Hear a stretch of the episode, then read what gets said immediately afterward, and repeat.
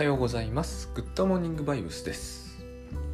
えー一転して、えー二宮はですけどね晴れ渡りましていい天気です。で、えーなんかこう何らお知らせするほどのことではないんですけどあのいろいろこう私の常時使っている例えばこの、えーポッドキャストがアイコン等あと外観がすごく綺麗にな大体こういうことが起きるとあんまりいいことは起きないというあのねエヴァーノートとかもそうだったんですけれどもなんかこうききれいになってきちんとなったなと思うと使いにくくなってたりするというのが、えーお約束みたいなところありますけどまあまあよ良いことが起きたと思いたいところですね。でえっ、とあとこれもそのうちもうちょっと少ししたら使い始めてちゃんと喋ろうとちゃんと喋ろうとは思ってませんけど あのクラブハウスというのにあのありがたいことに招待いただいて入りました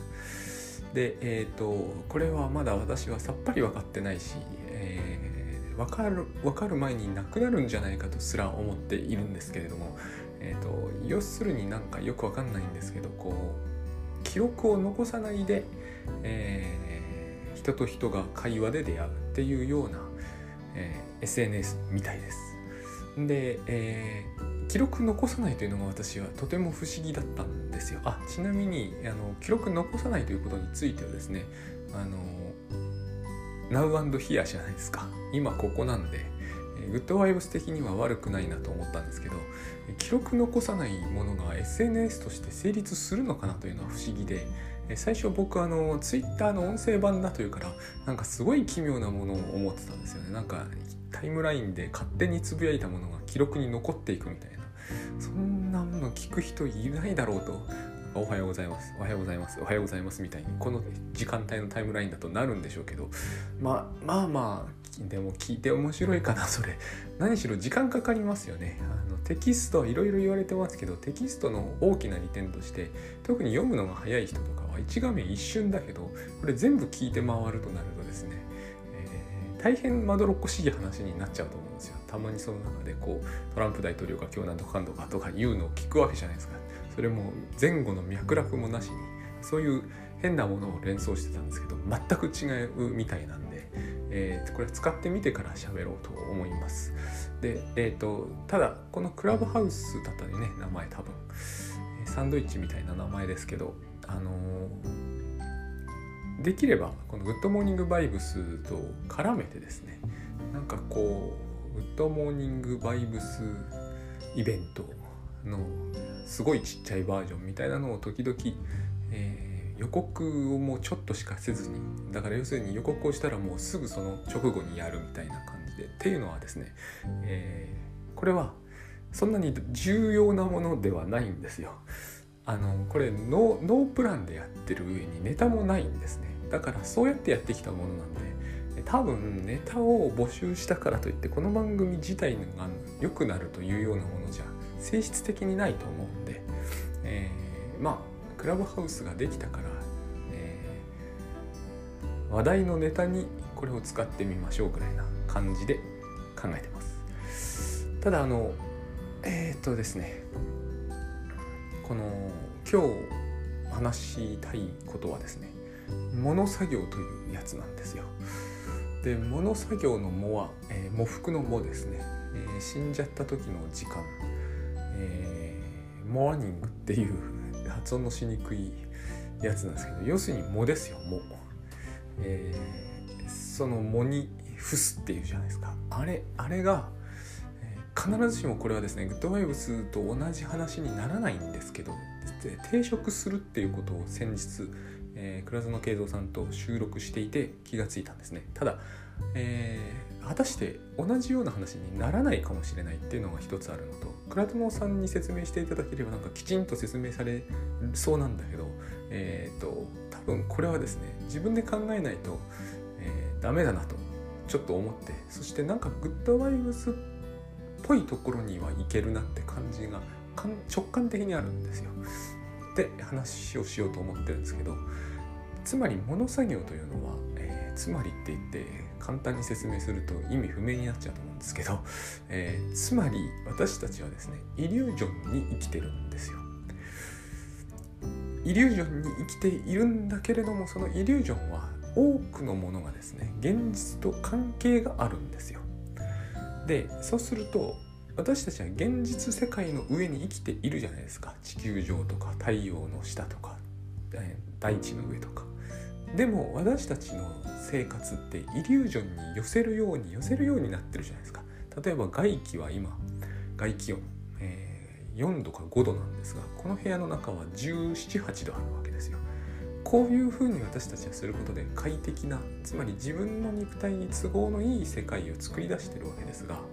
えー、これがイリュージョンを生むわけですよね。えー、恐れと不安も深く関わってるじゃないですか外は寒い寒いのは嫌だだから快適な部屋の中にいると。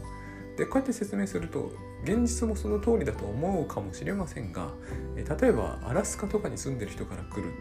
すればですね多分外気ぐらいじゃないと暑いと思うんですよ。これはだから、えー、一見したところこの言葉で定義しちゃうと確定した客観よくこれは倉園さんもお話しされますよね。現実として確定してしまうという言い方をするんだけど主観が入り混じっているわけですよ。肉体感覚であるにしても。でだんだんですねしかも肉体感覚を離れて主観だけが一人歩きすることも多々あるんですね。それが私たちのこ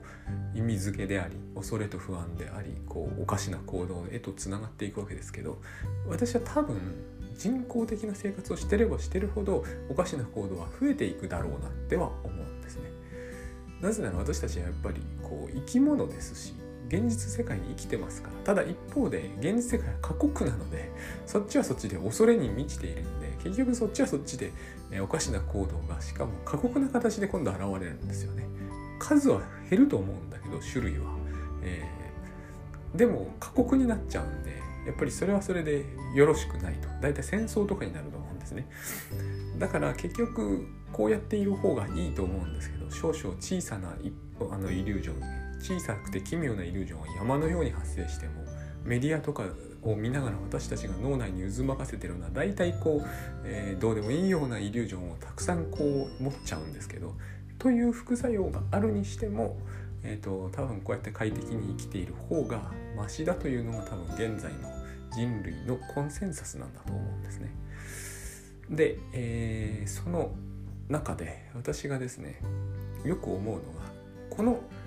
一つの問題は現実と内的現実っていうものがあって、まあ、イリュージョンがあってつまり私が生きている現実と、えー、世界の現実がずれるわけです。でこれはありとあらゆる人がそうなるんですよ。だから76億のイリュージョンがあるわけですね。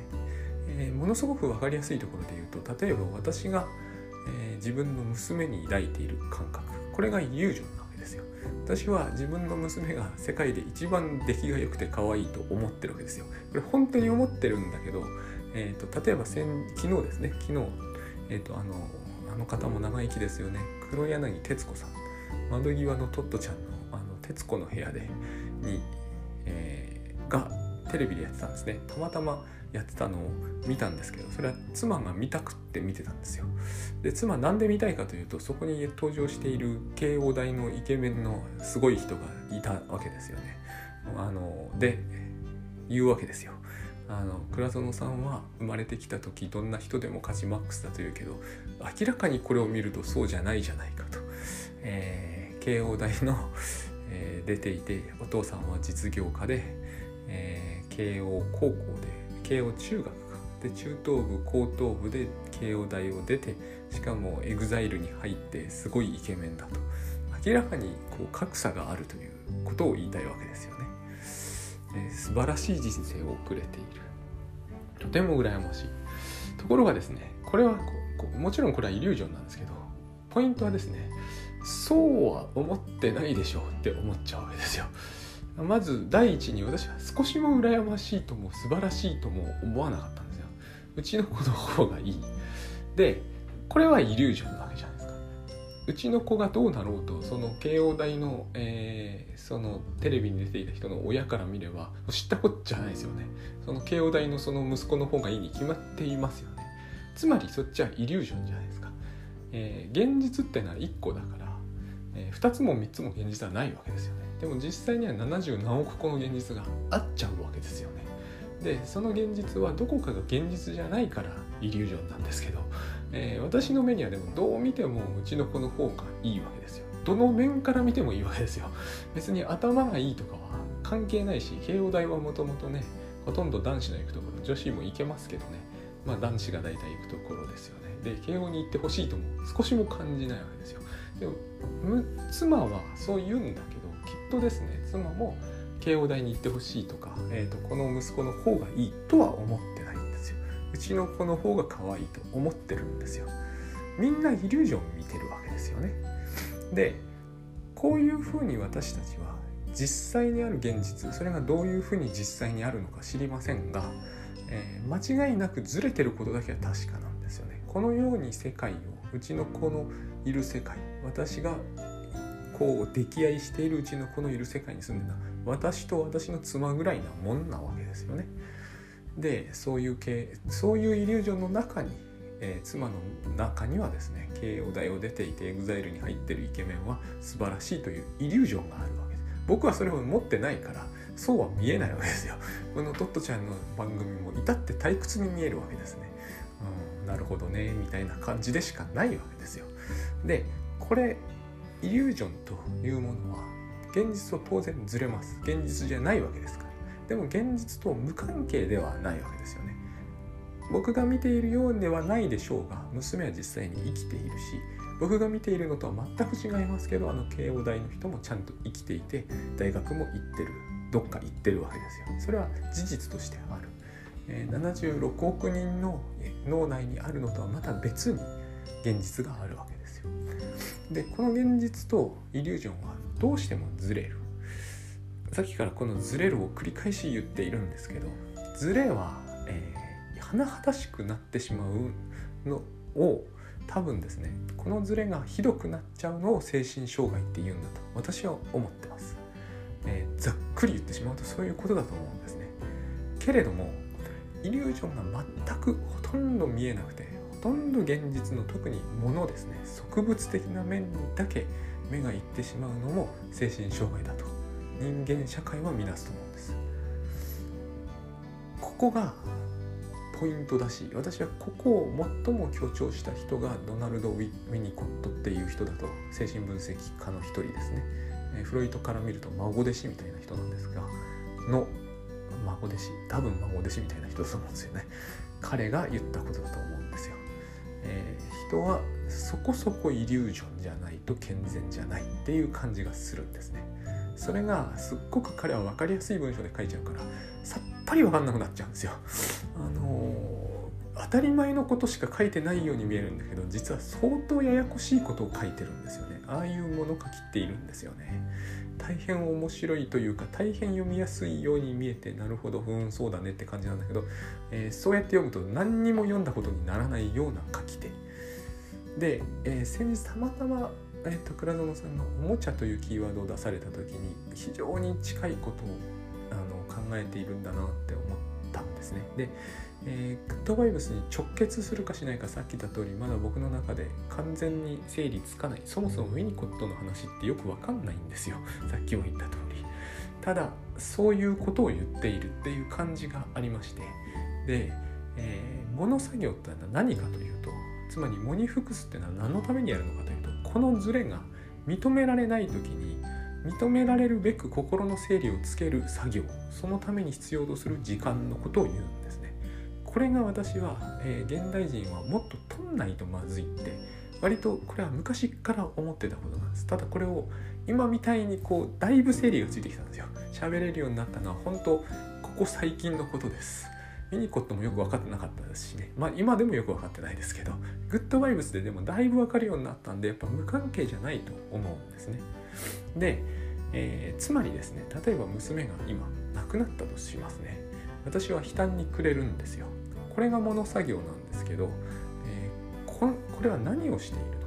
つまり私の心の中では娘が亡くなってないわけですよね。これ起こるじゃないですか。思い出があるとか面影がとかって必ずこう言い出せますよね。でも現実にはいなくなっちゃいましたよね。この現実とイリュージョンとのズレがひどい時に、えー、修復作業を行わずに生きていると狂ってしまうんですよその人は、えー、っとそれを精神障害っていうんだと私は思う。ないろんな形がありますがイリュージョンと現実ね一致することはないわけですね。イリュージョンだから。だけれども、えー、一致することはないにしても甚だ乖離しててはいかんわけですよ、えー、例えば私の祖父母はみんなもう亡くなってるのにみんな生きていると思い込んでいたらそれは正常じゃないとみなされるじゃないですか。でも私の記憶の中に少なくとも父方の父母は両方とも結構こう鮮明に思い出せるわけですよね。イリュージョンなわけです。このイリュージョンと現実世界はずれているんですよ。このずれが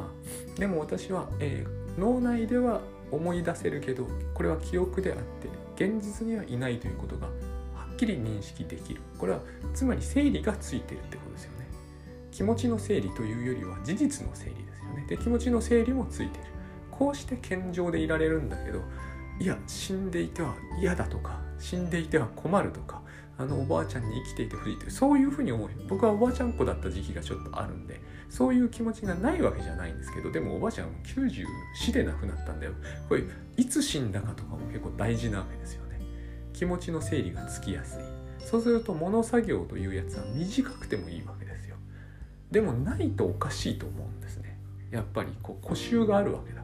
から固執がなければですね多分えーと、全然関係ない人だったら私のおばあちゃんとほんのちょっとしか関係ないような人だったら、えーと、死んだことを即忘れても、えーと、不都合は起きないわけですよ。その人の中ではいなくなった。現におばあちゃんいない。それで済むんだけど、えー、私みたいな人間が例えば娘が亡くなったというのに言うのにですね、えーと、いやもう娘死んじゃったからしょうがないじゃんって言ったらおかしいんですよそれはやっぱり。何か分裂症が多分そこでは進行してるんだと思うんですけれども、えーと、明らかにこれは正常な人の発言じゃないですよね。生前そんなに溺愛してたというのに死んだらなんかもう、えー、死んじゃったんだからしょうがないと、えー、次に行きましょうみたいな。こういうふうに生きていく方がいいんだっていう主張はあるんだけど多分そうではないんですよね。こうやって平気でいられるっていうのはどっかすごくこう心の機能に無茶をさせていて物作業があの多分完了していない。一方で一方でですね、えーと、死んだことどうしても認められないと。部屋もそのまんまにしてありますとかよくありますよね。その2年経っても3年経ってもえっ、ー、とひげも剃れませんみたいな。これはこれで問題なわけじゃないですか。物作業がいつまでも続いてしまう。つまり現実というものと自分のイリュージョンの、えーとギャップがこう何らかの形で整理されるはずのものなのに整理がつかないわけですよね。イリュージョンはイリュージョンとしてガンとして、えーと、現実と違うものががっちりあってしかもそっちを現実にしよう現実にしようとしちゃうわけですね。これが多分、えー、物作業にまつわるもろもろなんだと思うんです。で、えー、私がですね現代社会では物作業が足りてないと思うのは一つは慌ただしいからです。えーの作業を、えー、やる暇がないという言い方をする。ここにまず一つグッドバイブスを持ち込みたいわけですよ。時間はなくならないんですと。あとついでにあのゆっくりじっくり丁寧にやりましょう。これはですね物作業では必ず言われることなんですね。だって、えー、服もに服すのを、えーと、現実社会のこう生産性に合わせて、えーとちゃちゃっと済ませましょう明らかにおかしいじゃないですか。葬式っていうのはそういうもんではないですよね。これは多分、えー、よっぽど新自由主義的な人には納得されないかもしれませんけれども普通の多くの人には納得されると思うんですよ。なぜならば私たちは、えーと、物作業が必要だということを知ってるからだと思うんですね。確かに彼らは特殊だと思います。それを狂ってるとは言えないですしね。えー、ちゃちゃっと済ませましょうってわけですよね死んだものをいつまでも考えててもしょうがないから例えば私が娘を失ったとしても交通事故で悲惨な死に方をした仮にしても、えーと、葬式やインターネットで簡略的に済ませた方が合理的でしょうって言われると僕は到底受け入れられないですけれどもそういう主張もありうるわけですよ。ただこれは、えーと私の感じではですねやっぱりこの物作業を限りなく短くする。場合によってはゼロにしちゃうというのは多分僕の感覚ですけどこれも直感ですが分裂症以外の何者でもないって感じはします。でえー、っとですねこのうん今の事例は分かりやすくするためにひどくシンプルなものを持ち出したんですが、えー、現代社会というのはですねこの何を自分が内的現実の中で失ってそのことの整理がついてないのか自覚しにくいところがあるんですよ。これもさっき言った通り慌ただしい性が一つあります。もう一つ同じ理由ですが、えー、物作業必要だという認識が、えーと、広く行き渡ってないからですねどっちかというと葬式もなるべくなくしましょう的なこう雰囲気があったりしてこう物作業をやりにくいんですよねいつまで休んでいるんだみたいなノリになっちゃうわけです休んでるわけじゃないってことなんですけどね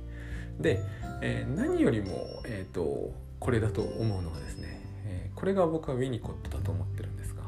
えー、ウィニコットが移行対象と呼んだ内的対象があまりにも多すぎるまああまりにも多すぎるという言い方は少なさある程度の数にとどまっているべきだっていうニュアンスになっておかしいんですがとにかく多くなったので、えーと、物作業を実は頻繁にしなきゃいけないという事情が僕はあると思う。なのに、えー、物作業は重視されていない上に慌ただしいので、えー、一向にそれが行われないままどんどんどんどん先へ進んでいくので、えーとみんなそのことでよくつまずくように僕には見えるわけですね。え、ー、と今の説明ではさっぱりわからんと思うんですけれどもミニコットは大変面白いことを言っていてライナスの毛布っていうやつなんですけれどもスヌーピーのあのどっからあの毛布は出てきたんだろうっていうようなやつなんですよ。ライナス君はいつも毛布を持ってます。まあお母さん代わりにあのですね、えーと、僕はこれをむしろもっと興味深いなと思ったやつとしてですねあのうんと竹宮恵子さんという人が「風と木の歌」という、えーと、同性愛をがっつり書いたすごいヒット作があるんですけどあの中でこうジルベール君という少年がですね、えーと、毛布を持ってママンって言うんですね。あの人はすごい不幸な生い立ちなんですよある意味。でその美少年なんですけど要するに毛布はお母さんなわけです。あれが移行対象です。移行対象というのはつまりまさにイリュージョンじゃないですか。でもえー、最初に言った通りイリュージョンというのはどんなにイリュージョン度リュージョン度っていうのは変だけどイリュージョンレベルが強くて濃くて要するに毛布がお母さんっていうのはもうイリュージョンレベルが甚だ強いんですけどでも、え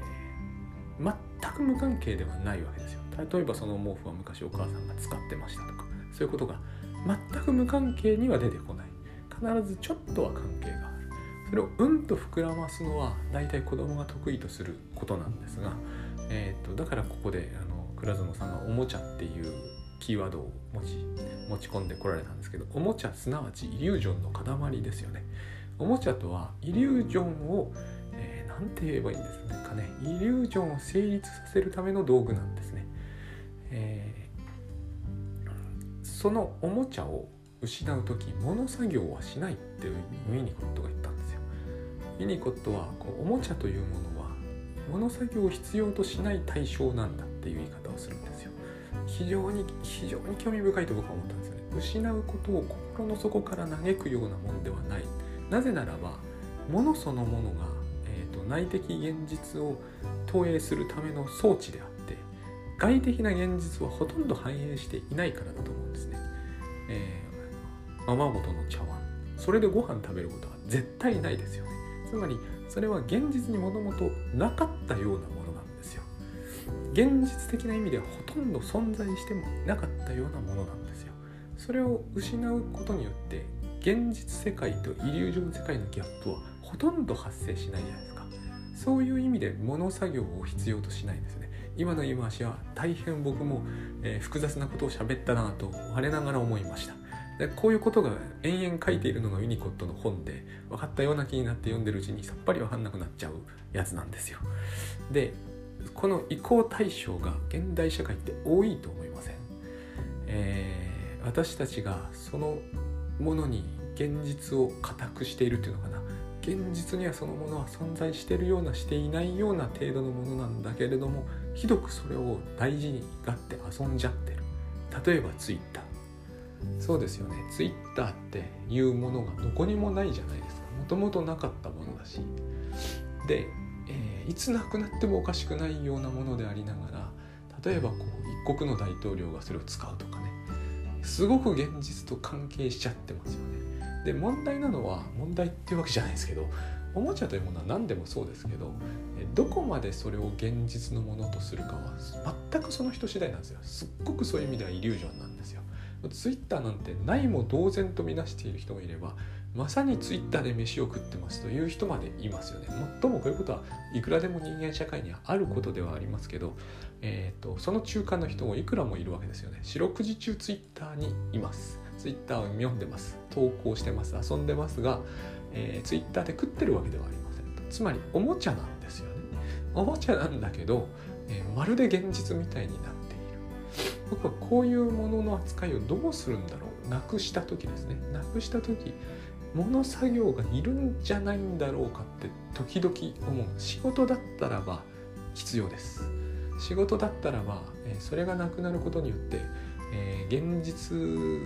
に生きていくのが困難になるというケースはすごくあるんでそういう人は必ずその仕事があってほしかったって思うはずです。ということは、えー、さっきの私の娘を失った時の緩いバージョンが必ず起きるので短い時間であってもそれほど深刻でないにしても物作業というものが必要になるはずであって、えーと、これを一切しないでいくとですねきっと私が考えるに、えー、軽度のうつを発症しうる状態が続くんじゃないかと思ってます。よくあるじゃないですか。あの仕事のあの課長とやっていたあのプロジェクトの時が一番最高だったとかって言ってるおじさんが昔僕の会社にもいました、えー、私そんな話知りもしないのにそういう話を酒に飲むとするわけですよ。これが物作業が終わってないという証拠なわけですよね。その人は過去のある状態会社がこうであった状態に戻ってほしいって思ってるわけです。完全にイリュージョンなわけですよ。すでに会社はそうじゃない状態に入っちゃってるわけですから。だからダメになったんだとかって言うわけですよね。これがイリュージョンなわけですよ。でおもちゃじゃないんですよ。その段階に入っちゃったらすでにですね。悔やんでますから。でも物作業ってしないですよね。あのプロジェクトなくなりました葬式とかってしませんよね。そんなことはしない。課長だって死んだわけじゃないんですからどっか別の場所部署に行ったかもしかすると昇進して部長になっちゃったとかいう話だったと思うんで葬式とかはしないですよね。でもその人はするべきなんですよ。そうやって整理をつけないから、えーと、その状態が居残っちゃうんですよね。自分の心の中では現実であるべきだったイリュージョンになってしまって現実は、えーと、それよりダメになった現実とみなされる。これが私は、えーと心理的な問題を発生させる一つのメカニズムなんだと思うんです。で、えー、こういうことはしかしよくあることなんですよ。そして現代はそういうことが増えつつあると思うんですね。あのこれはもう本当界隈でしか通じない話なんであのよくこの界隈でさこんなインターネットに誰がしたっていう議論が成立するんですね。これは僕はごく狭い世界でしか成立しない議論だと思うんですよね。例えばうちのそうだな、えー、妻の実家のお父さんお母さんそもそもインターネットをしていません。これで生活できるんだなやっぱりって思うんですけどしてないんですよ。家に何にもないから電話しかないんですね。インターネットはないわけです。そういう人にそういう人たちに向かってこんなインターネットに誰がした意味が全然伝わらないじゃないですか。つまりこんなインターネットというのはイリュージョンなわけです。で昔あったそのこの界隈で語られている10年前は良かったインターネットっていうのもあるわけですがそれもイリュージョンじゃないですか。今ないんだから。そもそもその当時すらあったかどうか疑わしいと思う面もあるんですけど何を意味してるのか僕は一応界隈周辺にいたから分かるわけですよ。なんとなくは。同じものは見えてなくても似たようなものは見えてる可能性があります。でも人のイリュージョンですからね、えーと、それが見えるわけじゃないので本当は分かんないんですけれども。だからそういうこう、えー、独特の表現によるイリュージョンっていうのはそうなんです。指し示す対象が外在しないので、えーと、独特の表現によって、えー、ていうのかな共同原子を指し示すみたいな気配のものになっていくわけです。こんなインターネット昔はこういう楽しい、えー、トラックバックとかも活発にしているブログ界隈があったよねっていうあったんだろうかみたいな感じの話を一応受け入れた上でそれが今の時代ではえー、Google アドセンスに購読されてひどいインターネットになってしまったねっていう話。僕はこれはですね、えー、物作業だって思うんですよ。物作業がどこかでなされるべきだったんだ。なんならみんなで、えー、お葬式めいたセレモニーをしてもいいと思うんですけど要は、えー、ズレがあるわけですよそこには。常に。自分の内的現実と外的に合ってない現実があるわけですよ。しかもそのせいでここが大事なんですけど今ある現実の価値が下がったわけですよ。これをするとその人たちの気持ちの中での苦しみを生み出す。しかもこれは永続的に生み出すわけですよ。事の性質上。どっかでこう、えー、一旦整理をつけてしまわないと。多分この場合特に今のような時代だとこれは技術的な話に聞こえるんでこの場合多くの人はですねもしそう思ってる人がいるとすればあの時代にを取り戻そうっていう発想になるじゃないですか。でもそれはそれもまた大きなイリュージョンじゃないですか。あの時代を取り戻すとかいうことは私たちは決してできないですよね。えっ、ー、と何て言えばいいんでしょうかね。過去を現在に、えー、移し替えることって不可能じゃないですか。これはもう論理的に無理な話ですよね。物理的にも。何的にも無理な話。つまりここに無理があるわけです。これは一旦死んでしまった娘を蘇らそうっていう話とよく似ている。でそれは無理ですよね。それは貞子ですよね。でそれは無理なんで無理かあのようにホラーになっちゃうんで、えーと、それはやめてですね。ホラーになっちゃうという言葉から考えてもですねやっぱり「も」なんですよこれは。必要なものは。僕が思うえ藻に服さないからお化けが出てきちゃうわけですよね。でところが我々は藻に服すっていうニュアンスと合わないじゃないですか。えっ、ー、とあの素晴らしいドラマのあったブログが死んでしまいましたからみんなで、えー、南無阿弥陀仏を唱えにしました。おかしいですよね。何かしらでもそれに相当するような、まあ、僕が思うにやっぱ時間だと思うんですけどね。時間とそれについて、えーとちゃんと考えることとえじっくり時間をかけて考えることと。しかしそんなことはしない。なぜならば慌ただしい。そしてなんか雰囲気的にフィットしない、えー、その上もは無駄だと思われてる。でも私が思うにこう内的現実つまりイリュージョンの世界と外的現実のズレを修正していかないと今こういったことは多分頻繁に起こるんだろうなというか現実にやたら起こってるんだろうなと。これは、えーと今の言ったのはほぼほぼ冗談です。ほぼほぼ冗談ですけれども会社での何かのプロジェクトとか成功体験といったものについてはですね多分冗談ではなくて、えーと、自分一人でもいいので何らかの形で、えーと、物作業をするということがしかも、えー、今は昔よりはるかに要求されている時代だと私は思う。で、えーとまあ、ここのところでですねはっきりどうという結論がまだ物作業っつっても葬式とは違うと思うんでなんかちょっと違う何かが必要だぐらいな感じなんですよ。ウィニコットなんですよ。なんかこううまいこと言うんだけれどもどうすればいいんだかよくわからんみたいなところは僕の中でははっきりあります。ただえー、っと別にその古き良きインターネットの葬式をするっていうんでは、えー、っとジョークになっちゃいますけれどもなんかですねこう時間を作っそれについて一定の結論を出しておくっていうようなことは多分しといた方がしておいて、えー、良くないことは何もないだろうなとやっぱりそう急ぎすぎている時間が足りないという意識に縛られすぎているということとなんかこうですね、えー、最近多くの漫画によって描かれている通りなんですけどこうタイムスリップ的なえーと、なんかこう分岐あそこが分岐点だったみたいなこの考え方が何、えー、て言うんだろう受け入れられすぎているような気はします。なんかこう取り返しをそこに行ってつけることができるみたいなセーブポイントみたいなねありえないことなんですよ。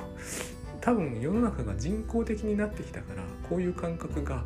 混乱をちょっと招いてるんだろうなって感じが少しするんですけれども、えーと、あの時点が分岐点であそこでやり直せばみたいな言い方をするじゃないですか。それはだからやっぱり貞子になっちゃうと思うんですよ。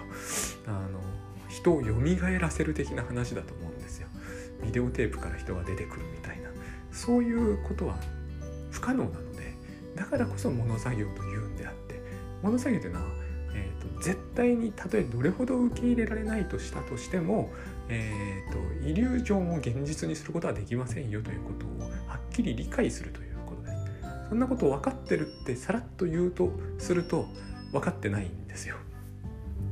そういうふうに思う時が人は来ると思うんですね私は娘に先立たれるは必ずそういうふうに絶対思いますよ。イリュージョンを現実に優先させよう。あの時娘と一緒にいればあんな事故に遭わせなかったのにって絶対思うじゃないですか。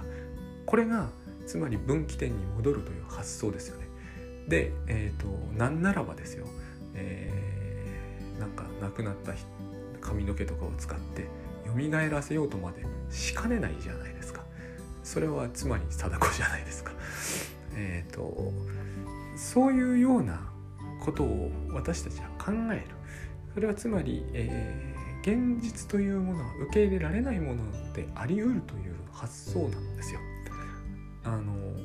途中私が言ったその死んじゃったんだからしょうがないじゃんで済ませるっていうのはなぜ分裂かというと,、えーと、現実はやっぱり受け入れられないものであり得るという恐怖感がその人の中にはっきりあってだから現実を受け入れないことにしちゃうっていう戦略が僕は分裂症だと思うんですね。えーと、もうそんな現実は知らんと、えー、起きたことを全部受け入れてるような顔をして何一つ受け入れないっていう戦略があり得るんですよ。その人も現実世界と自分自身を分裂させてしまったので、えーと、それはそれで一つのやっぱりですね障害だと思うんですね。私はこれに近いやり方をずっとしてきたんですね。えーと、いわゆるカタストロフっていうのかな、えー、インパクトを受けたくないから自分が手に負えないようなことは一切なかったことにしちゃうみたいなそういう考え方これは総的防衛と限りなく近いと僕は思うんですけれども、まあ、専門用語をバンバン出して、えーと、勝手にくっちゃべっておりますが、えー、徐々にですねこういう話を細々としていければいいかなとそういうふうに思っています。えーと、ついでに、えー、こういう話でさらにこう先また違う流れから聞きたいという方明日えー、私と倉園さんで、えー、セミナーしますのでよろしければそちらに、えー、3000円程度なのでご参加いただければ、えー、分からんというところはですね、えー、時間を、えー、気にせず丁寧にお伝えしたいと思います本当ですねこの作業は僕はいると思うんですよねある種の事柄については自分一人だけでするしかありませんけど私も時々思うんですよ。あのやる気くんと通称されている、えー、先送りする人になんとか監督50の方法。あれ25万部累計で言ってるんですけどあのあの時代に戻りたいみたいに思うわけですね。あそこでああしておけばとかって思うわけですよね。えー、っと仕事だからおもちゃじゃないんで、えー、っとお金ももちろん深く関係してきますし、えー、自分の本だったわけですからなんであの時にもっとああいう風にしておいて例えば Twitter のフォロワー10万フォロワーとか、え得られるようになっておかなかったんだろうとかいろいろ思うわけです。全てイリュージョンですよね、えー、売れた部数はイリュージョンじゃないかもしれないけれどももうそこから何かこういう人生が歩めたと言っている人生は歩めてない段階ですでに完璧にイリュージョンなわけですよ。で私はそれを失っているわけですがえー、現実はそうじゃないという意味ですけどねこれはね。でその現実がそうじゃないのに私の心の中ではそうでありえたというふうに考える。この考え方の中に、物作業が未完了である部分があるわけです。えーと、心の整理を完全につけきれてないから、えーと、今の現実とは違う現実が現実としてありえたというような頭の混乱を生み出しちゃうわけですねそれなりに売れたわけだから残念だと思う程度のことは絶対に起こると思うんですよである程度の時間と、えー、エネルギーを投入しなければきっちり整理つかないことなもあると思うわけですよ。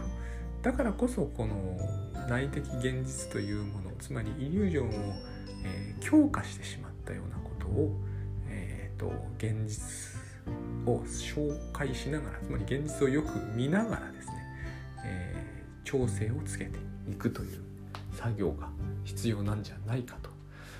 そしてですねなぜ冒頭でクラブハウスの話をしたかというとつまり、えー、クラブハウスがこれからイリュージョンを作り出していくわけですが、えー、これはいつまで続くか分かんないので分かんないんですけどおもちゃになるわけです多くの人にとってね。でおもちゃ以上のものになってしまう。かもしれないまさにこれが、えー、SNS 時代のユートピアを作り出すものだと本当に心の底から信じる人も登場するかもしれません。そういう人はいずれ裏切られることになるわけですがこういう時に物作業に近いことをしておかないと、えー、あの時 Google プラスが流行っていれば世の中もっとユートピアになったのにっていうような、えー、わけのわからん苦しみに苦しむことになる気がする。そして私たちは実はそういうものを今いっぱい抱えてるような気がするわけです。自分が実際に何を失って残念に思ってるかすら自覚できなくなりつつあるほどいろんなものにいろんなイリュージョンでどっぷり浸って遊んでいて、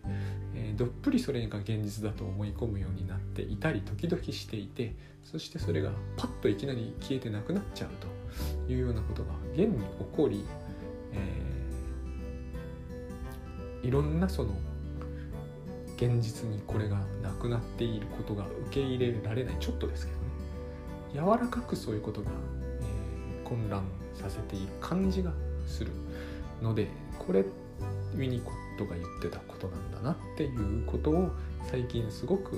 考えると。